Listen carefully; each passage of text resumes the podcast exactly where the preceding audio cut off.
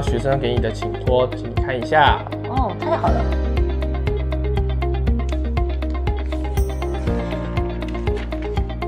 哇哦，亲爱的黄老师，我对世界各国的国家的风土民情很有兴趣，请老师指点迷津。太好了，让我们一起去看看这个美丽的世界吧。让我们一起起飞吧！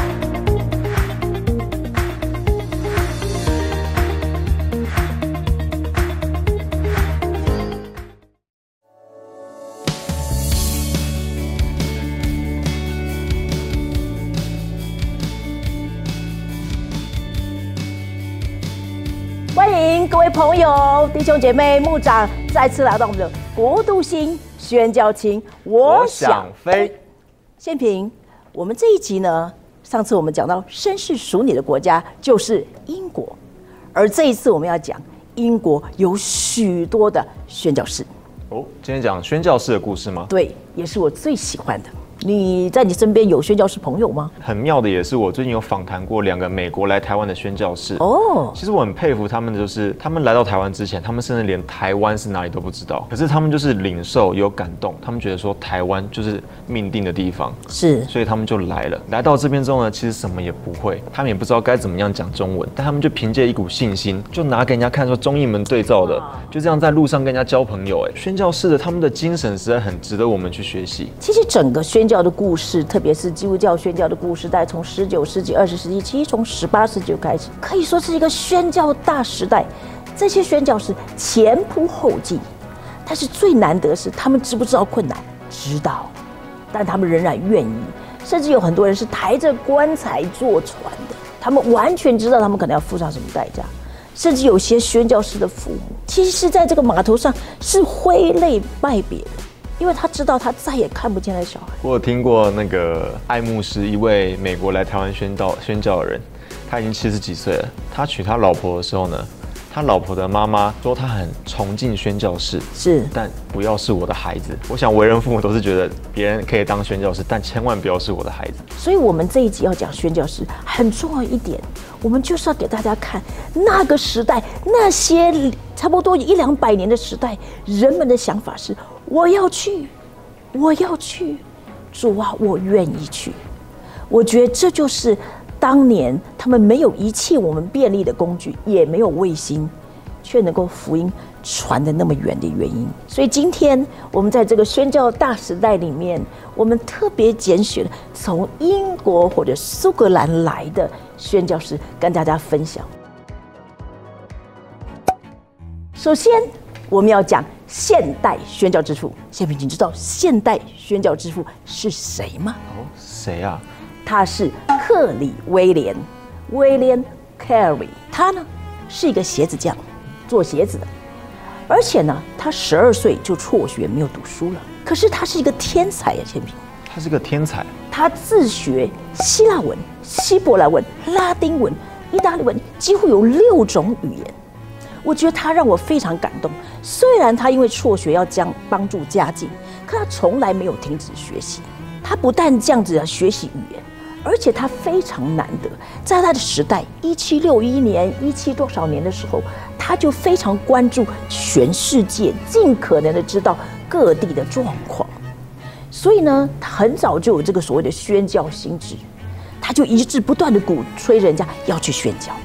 那个时候没有人踩他，但是他却不灰心，他洋洋洒洒的写了一篇论文。这篇论文我们读起来都觉得很拗口，可见他有多深奥。是什么论文？基督徒应当尽其可能的向异教徒传福音的方法，这是一个鞋匠写的，我觉得我非常感动。也许他的先天条件并不好，但他没有放弃。他被称为宣教之父，你知道为什么吗？先凭我考考你，他去了哪一个国家？猜猜看。哦，他去哪了？威廉克里，我记得他他好像是去了印度。答对了，拍拍手。他去了印度。到达印度半岛，四十一年都没有回英国。哦，他自从到了印度，他再也没有回到英国过了。对，四十一年没有回家哎。他都带好棺材去了。很多的宣教士都这样，因为他们光坐船能够活着上岸，就已经感谢主了。那这个克里威廉来到印度半岛，受到种种困难，因为东印度公司不准他登岸，等等此类。然后他就不断的传福音，他到第七年才有第一个人信主。他到了印度，直到传了七年才第一个人信主。而且呢，他了不起，他翻译圣经，在他翻译的四十多种语言的圣经里面有中文。你看他一生的困难下来，你简直不能相信他怎么能够待在印度半岛四十一年。比如说有一次，他翻译圣经很多语言呢，他是天才哈。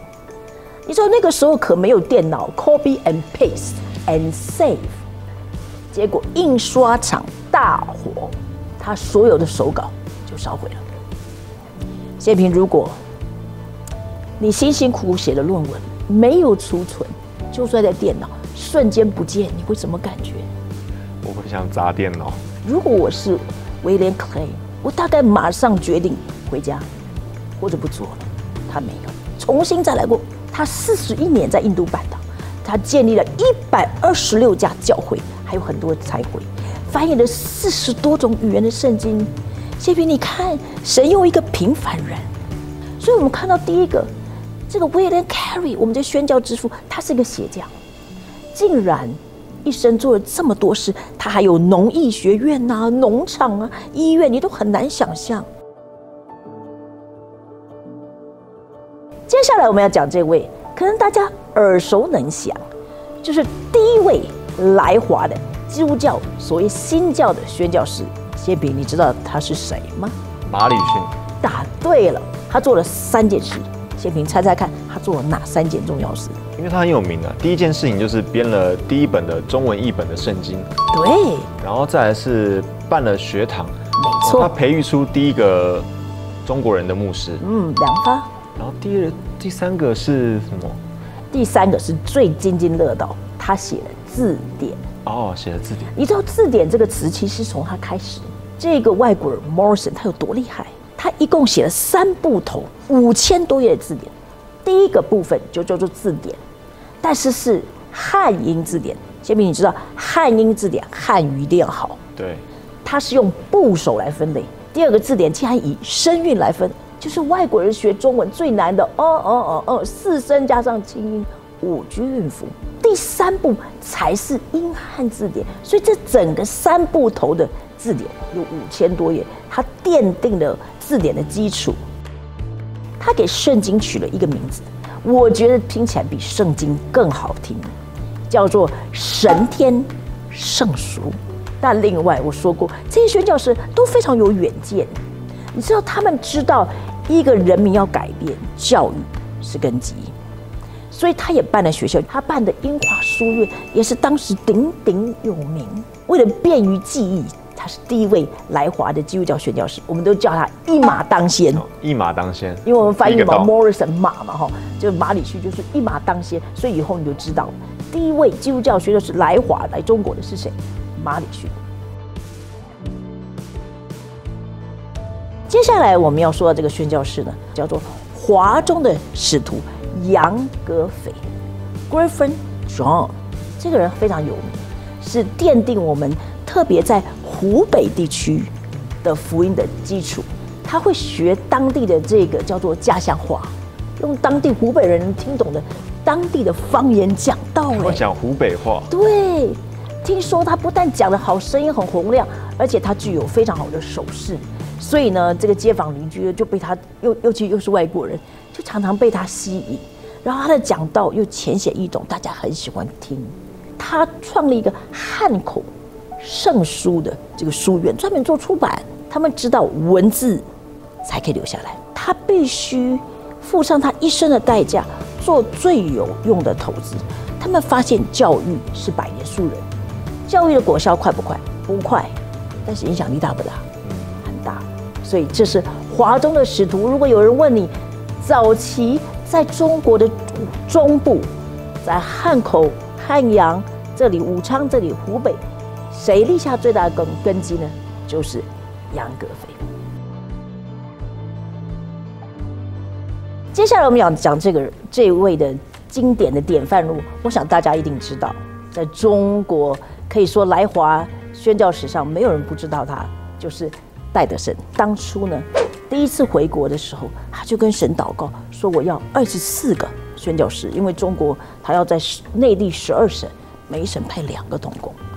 所以感谢主，神就真正赐给他二十四个宣教士。如果你问为什么戴德生从小就对这个中国有负担，是因为他读了一本宣教士的书，叫做《中国》。戴德生呢，为了要去中国，他发现做医生非常重要，所以他就学习了医，而且在医生的这个诊所做助手。那有一天呢，这个医生太忙，就忘记发给他薪水。可是戴德生的房租啊要到了，哎呀，戴德生就想：糟糕，我最后的一点钱吃饭完就没有钱了。他想，我要不要跟这个我的医生老板讲？其实他只要开口说：“老板，你忘记给我薪水就行了，对不对？”对。他就想，不行。如果我开口向人要，我怎么去中国呢？一天过去，两天过去，哇，都想糟糕，房租今天晚上房东要来收房租，我怎么办呢？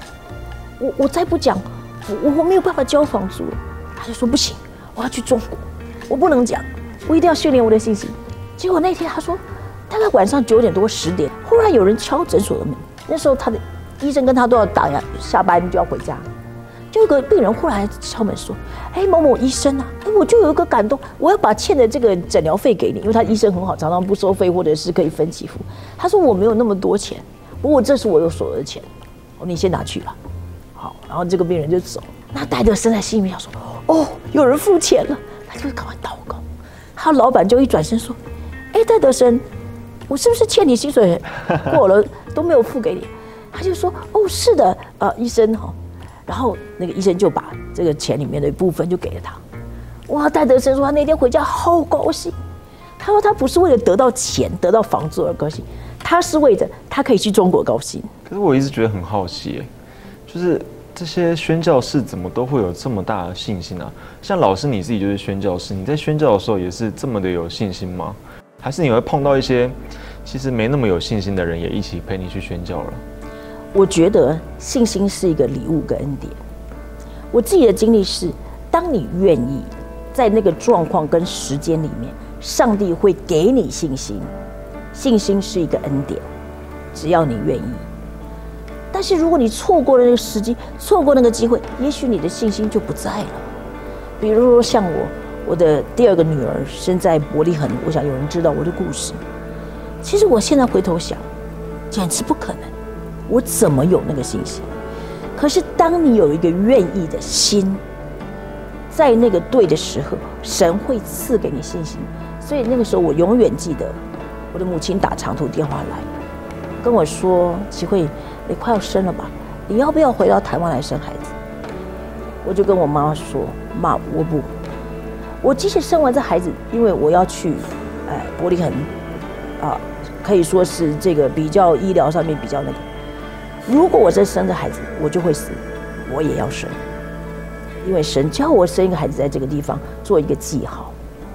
所以你看，可是你现在叫我，我不一定有信心。所以信心是一个训练，是一个降服，信心是一个礼物。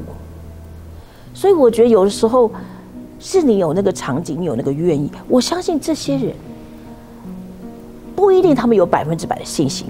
但是当他们愿意的时候，神就使他们有百分之一百的信心。像这些宣教师，我们刚刚说前面几位，不是孩子过世，就是妻子过世，要不然就童工过世。可他们为什么能够坚持？我觉得神赐给他们一个刚强的心。那谢平，你问我有没有眼泪？当然。我想，如果各位看见那个一粒麦子，就是呃内地会一百五十年演的戴德生跟玛利亚，我相信你会很感动。戴德生有没有哭？所以其实宣教师不是没有眼泪，可是宣教师回头过来看，他的眼泪真的是值得。所以你看戴德生，他不是为了得到他的房租而高兴，他的反应竟然是我终于可以去中国。所以我相信对这些宣教师也一样，其实戴德生大家都很熟，可是我觉得我们需要的是看着他们的脚中去学习、去训练。他们所拥有的比金子还宝贵，就是信心跟顺服。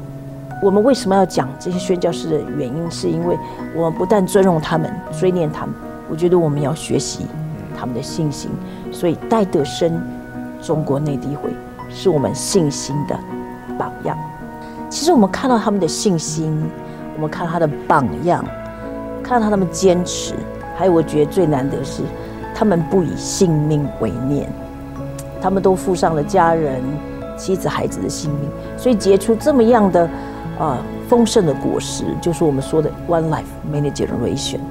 所以呢，我们要敬请大家期待下一集，还有更精彩的从英国来的宣教师，还有包括。威尔斯大复兴，但愿这宣教师的上下两集可以激发我们的心，可以让我们好好想一想。无论你是什么样的背景、什么样的年龄，你在神所给你最有价值的资产上，就是你的生命上，你做了什么投资呢？但愿你起来追随他们的脚步，一起往前行。所以欢迎收看《国度星宣教行》。我想飞，下集再会。